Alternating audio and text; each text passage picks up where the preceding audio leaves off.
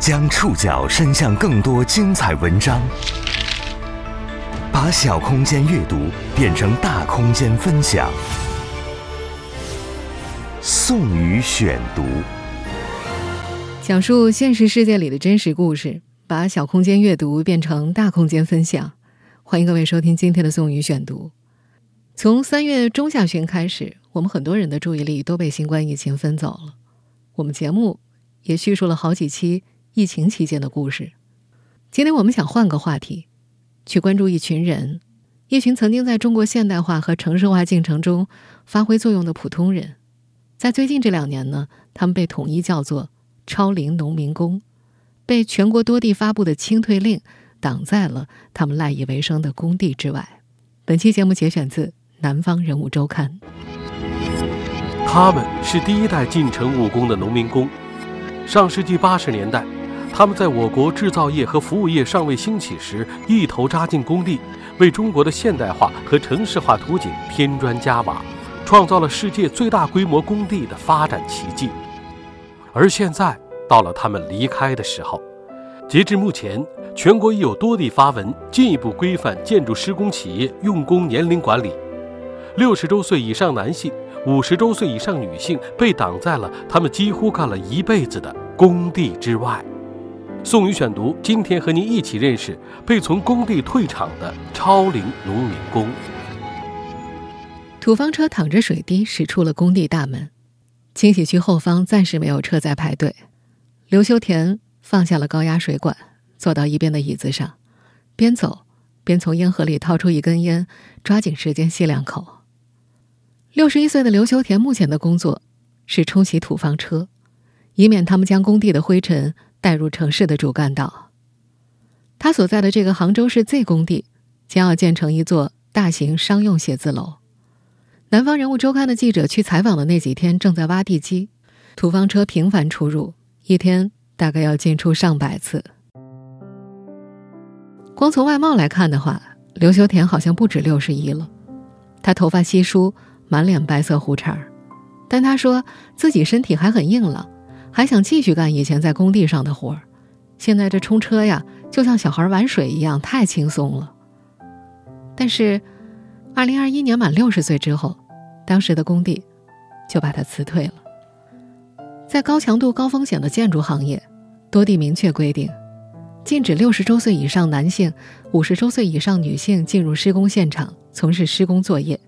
截至今年春天。全国已经有很多个城市出台了具体的政策，清退这些超龄的农民工们。目前被这道禁令挡在工地外的人，大多出生于上世纪五六十年代，他们是第一代进城务工农民工。在我国制造业和服务业尚未兴起时，他们一头扎进工地，为中国的现代化和城市化图景添砖加瓦，创造了世界最大规模工地的发展奇迹。而现在，他们被清退了。刘秋田算是幸运的，他在杭州的这家工地上找到了辅助性的岗位，更多人则离开了工地。这些离开的人，像是一架高速运转的建造机器上的螺丝钉，勤恳本分地承受了几十年重压，一朝超过检修年限，就被从机器上取了下来。再接下来，就很少有人关注他们的去向。超龄农民工，这些被取下的螺丝钉仍然卡在城市和现代文明发展的缝隙里，他们无声地提醒着这样的事实：有一群人曾建造了城市，却很少被人关注。在过去行业还不规范的年代，他们没有充分享受到工人的福利；而在行业规范之后，他们却因超龄而退场了。他们不甘心成为闲置的废铁。今天我们要来认识几位农民工以及在建筑工地上工作的普通人，听听他们的生活日常和人生困境。宋宇选读继续播出：被从工地退场的超龄农民工。六十一岁的刘修田，老家在河南信阳。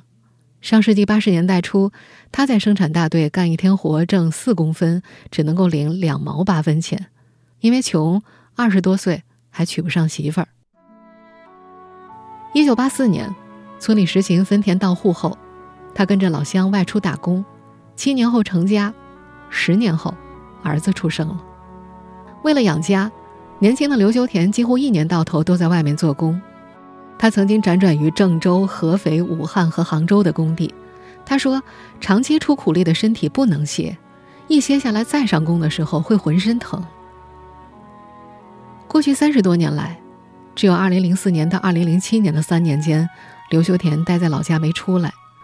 那时他妻子因为肺癌去世，儿子才十几岁，老父亲生病下不来床，他只得回家接过照顾老小的责任，一直到。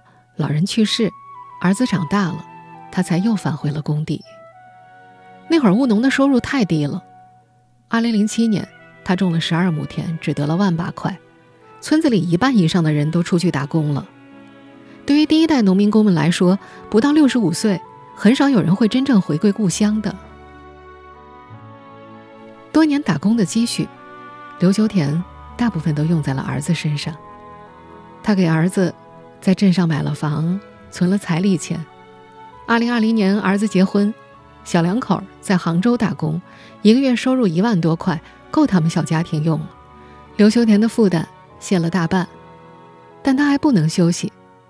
他自己每个月的花销在一千块钱左右，养老金只有一百多。退休前，他只缴纳了三年新农保养老金，领到的金额几乎是最低一档。他说自己身体还很好。想挣出养自己的钱，不拖累儿子。但是，满六十岁之后，工作并不好找。刘修田不识字，一辈子都在工地上干，没有其他技能。二零二二年开春之后，他每天去杭州航海路劳务市场等，找工的人常常有几百人，招工的只碰上十几回。无论保安、保洁、工厂还是其他临时工，刘修田都被拒绝了。在劳务市场找工作的三四十岁的青壮年也挺多的，他们有的嫌工资低，不愿意去。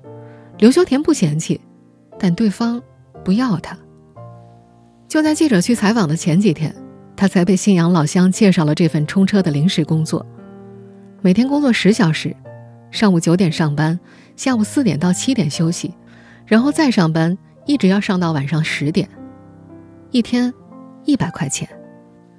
平日里他过得很节俭，一天只吃两餐饭，九点上班前吃早饭，下午四点回家后吃晚饭。工地上的午饭十二块钱一份，一荤一素，他嫌贵。他日常抽的金盛蓝色经典十二块钱一包，省一顿午饭的话，能够抽两三天烟呢。和其他同伴相比。能够找到工地辅助性临时工作的刘修田算是个幸运者。劳务市场几位年纪稍大的农民工还在等机会，他们中最大的五十八岁。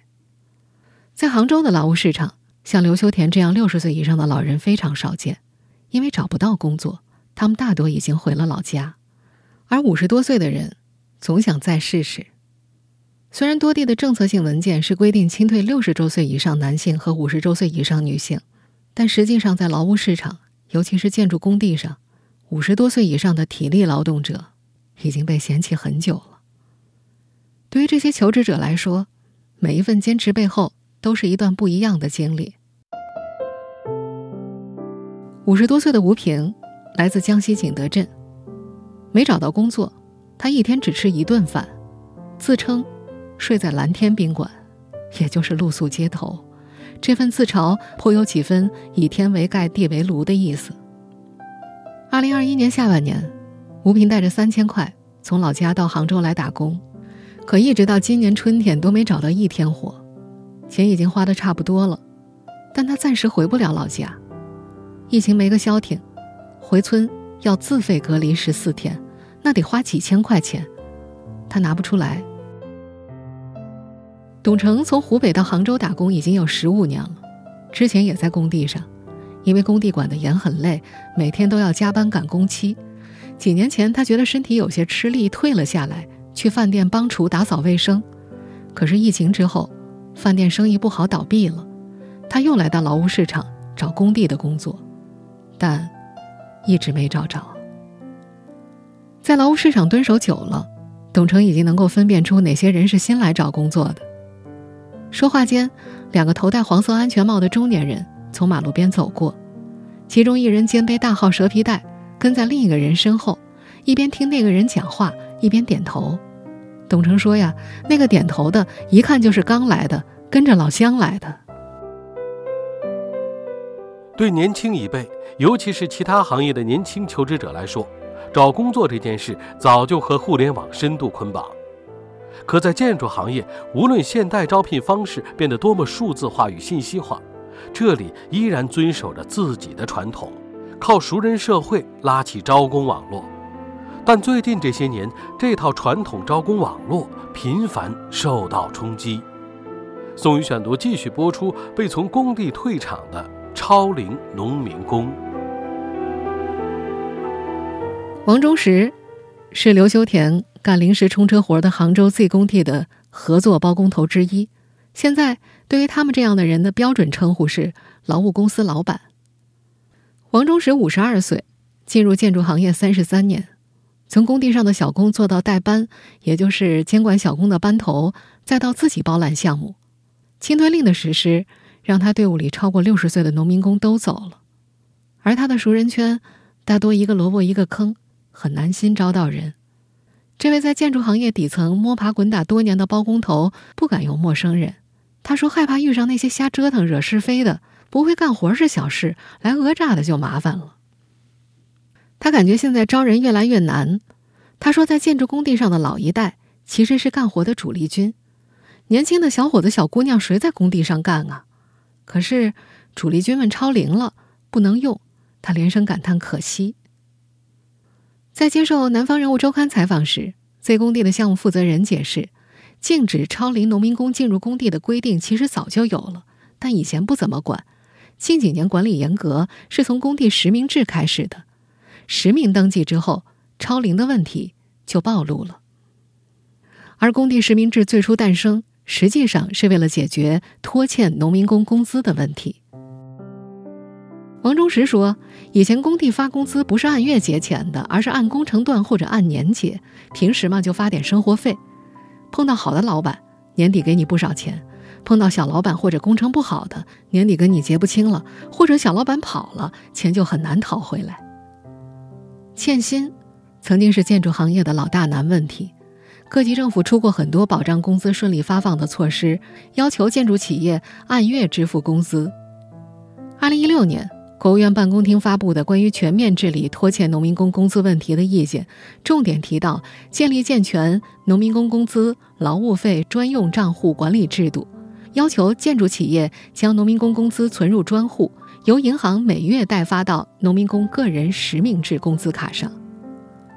王忠实还没有适应这一转变，他由包工头变成了劳务公司老板，由发放工资变成了教农民工开通银行卡，用谁不用谁不能再完全由自己决定。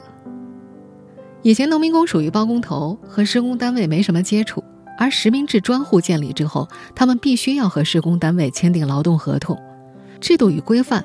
在保障农民工权益的同时，冲击着熟人社会式的管理方式。被改变的不只是工资的发放形式，建筑工人的流动性也变大了。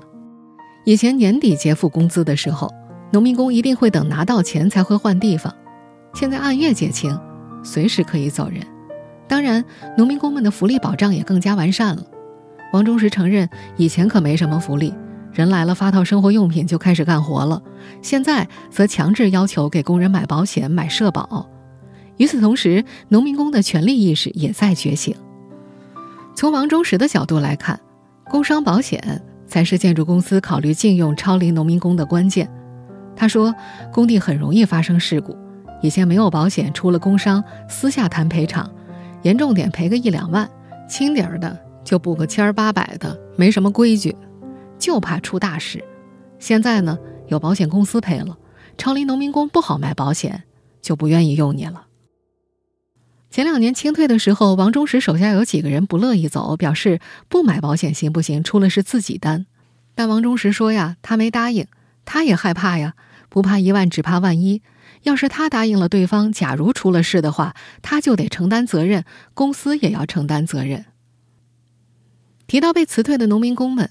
王忠实连连叹气，他说，他们有的回家种地了，有的带孙子，有的找点临时工作。跟他联系的时候，都说自己心里空落落的，闷得慌。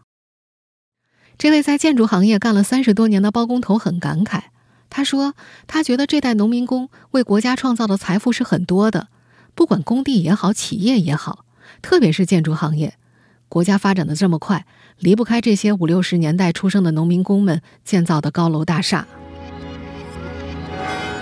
尽管王忠实表现出非常为难又不得不配合政策的态度，但其实这位包工头也偷偷往工地上塞过超龄农民工，还被项目主管发现了。项目主管主要负责建筑工地安全问题，很多项目主管都认为，工地上的超龄农民工的确存在安全隐患。宋宇选读继续播出被从工地退场的超龄农民工。二十六岁的陈正是杭州 Z 工地的项目部主管，就是他发现了王忠实偷偷塞进工地上的超龄农民工。他说，那位农民工一看就是生面孔，再一问年龄，支支吾吾的不说话，那肯定超龄了。他把对方请出了工地。虽然年轻，但陈正在工地上有着超出年龄的游刃有余，见到谁都能够上前聊上几句。被工人们喊陈总领导的时候，会故作严肃地回答“好好干”之类的话。作为项目主管，他最主要负责的就是工地上的安全问题。他需要给每一个登记在册的工人进行安全教育，告知工地危险源、风险区域和正确的安全操作，并且让工人们签字确认。他说：“事故分为两种，一种是意外，一种是责任。我告诉你了，你出事那是意外；我没告诉你。”那是我的责任。建筑业属于高危行业，事故多发。这位项目经理非常谨慎，经常在工地上检查、制作安全周报，里面列举着诸如电线破皮没有更换、氧气罐储存不当、材料随地堆放的现场照片。工地上如果发生违反安全管理规定的重大伤亡事故，管理人员是有可能会被刑拘的。陈正说自己是拿着卖白菜的钱，操着卖白粉的心。他听说的上一次工地严重事故发生在二零二一年十一月二十五号，他记得那个工地的钢结构倒塌，造成了六人死亡。看到这条新闻的时候，他的第一反应是：如果死者里面有超龄的，那么这家公司就完蛋了。陈正说：“违反规定就算了，可以睁一只眼闭一只眼，但是要人出事儿了，不仅停工，还要罚款，相关责任人还会被关进去。”他觉得，现在政策层面。对农民工的保护是很好的，出了事，舆论压力也很大。作为年轻人，也作为项目主管，他认为超龄农民工出事的概率的确要大一点儿年龄大了，反应变慢，这是生理决定的。还有就是思想固化。他说，他遇到的那些超龄农民工素质普遍不高，会经常觉得我这么干没事儿啊，可是。事故往往发生在大意的时候。为了提高安全性，减少事故，Z 工地不仅严格禁止用六十岁以上的农民工，还要求五十五岁以上的农民工要提交三个月之内的体检报告。入行短短几年，这个年轻人已经摸透了工地生存规则。在他看来，工地上充满了矛盾感。例如，工地的包容性是很强的，没学历、没技能的人都可以干。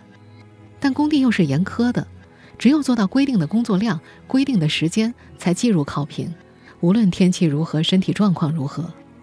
工地的流动性也很大，做完一个项目就散了。而工地又是封闭性的，工人的吃喝拉撒睡全在工地上，外人禁止入内。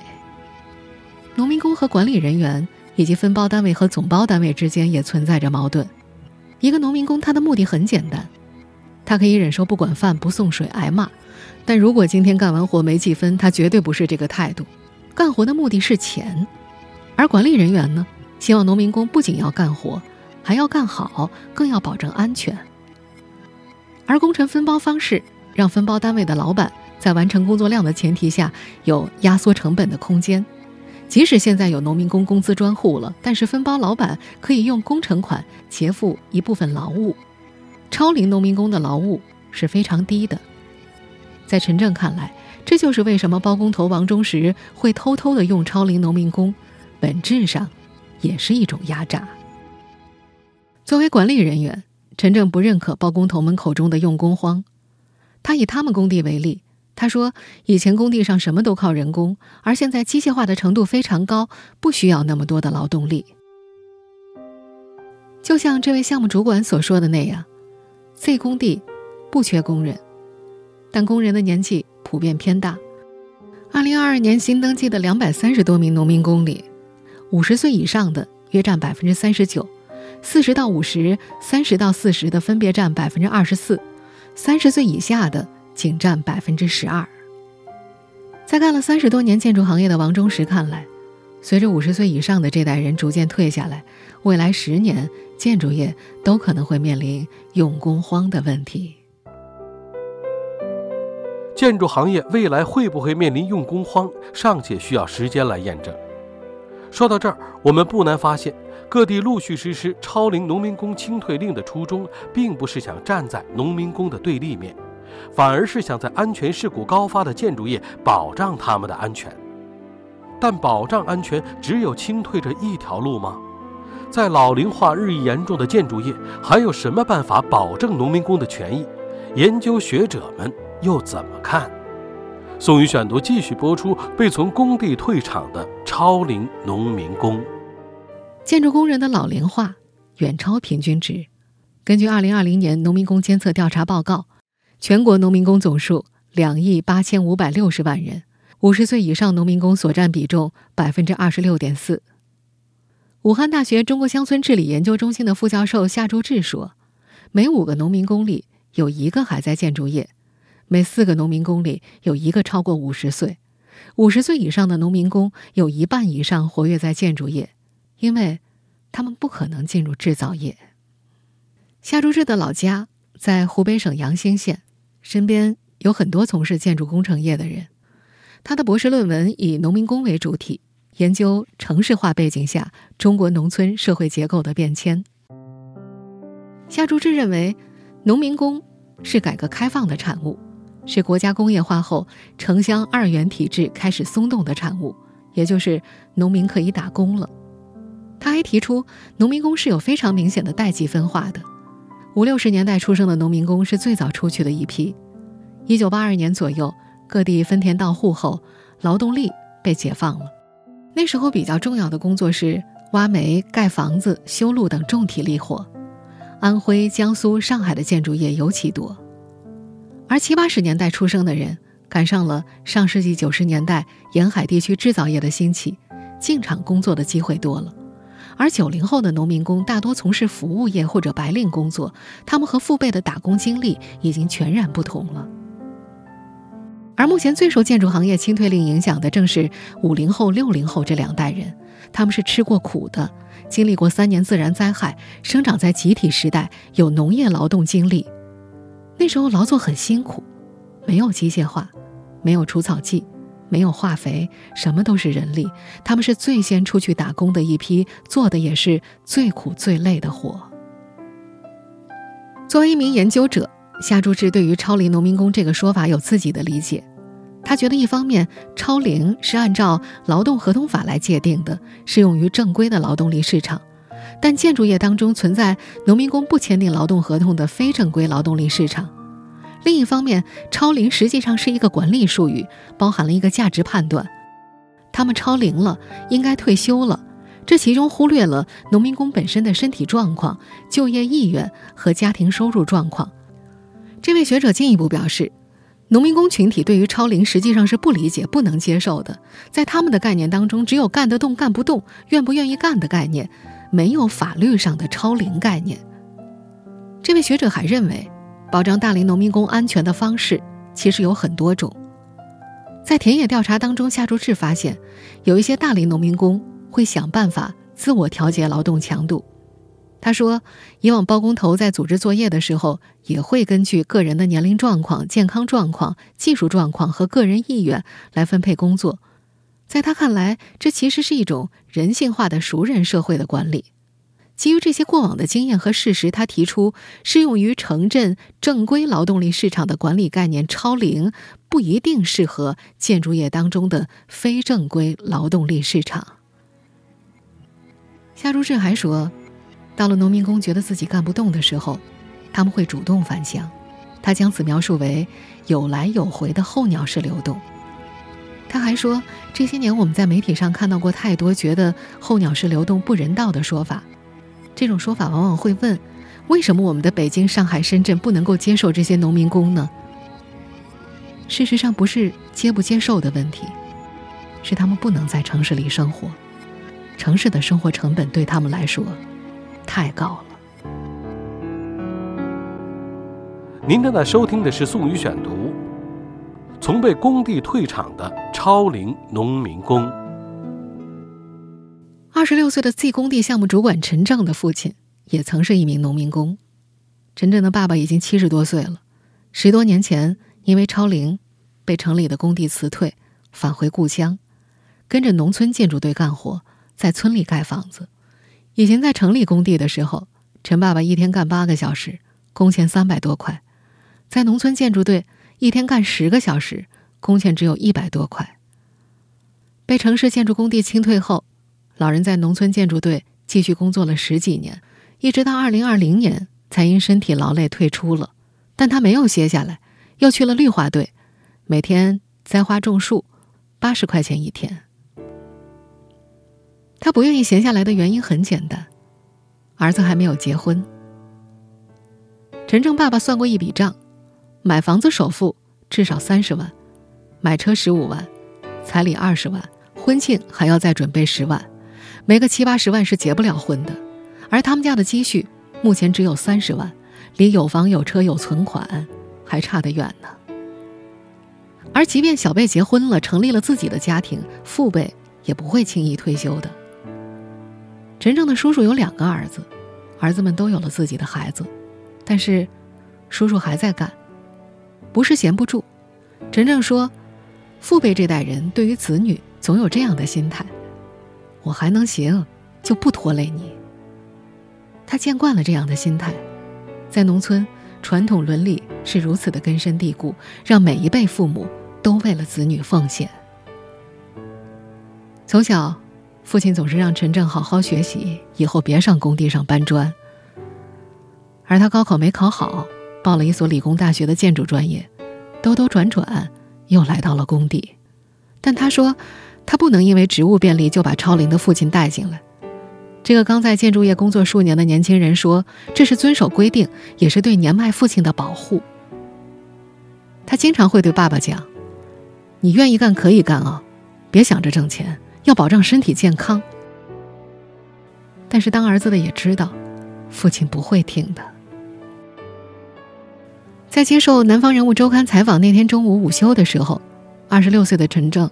和六十一岁的刘修田在一块抽烟，刘修田回顾往事的时候，突然说了一句：“哎，城市比农村好啊。”陈正大声问：“你留得下来吗？”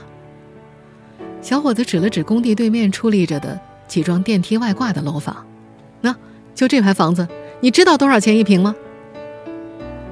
老汉回答：“ 反正啊，我一辈子都买不起。”陈正笑了，七万八，你干两辈子都买不起。停顿片刻，他又说：“我也是。”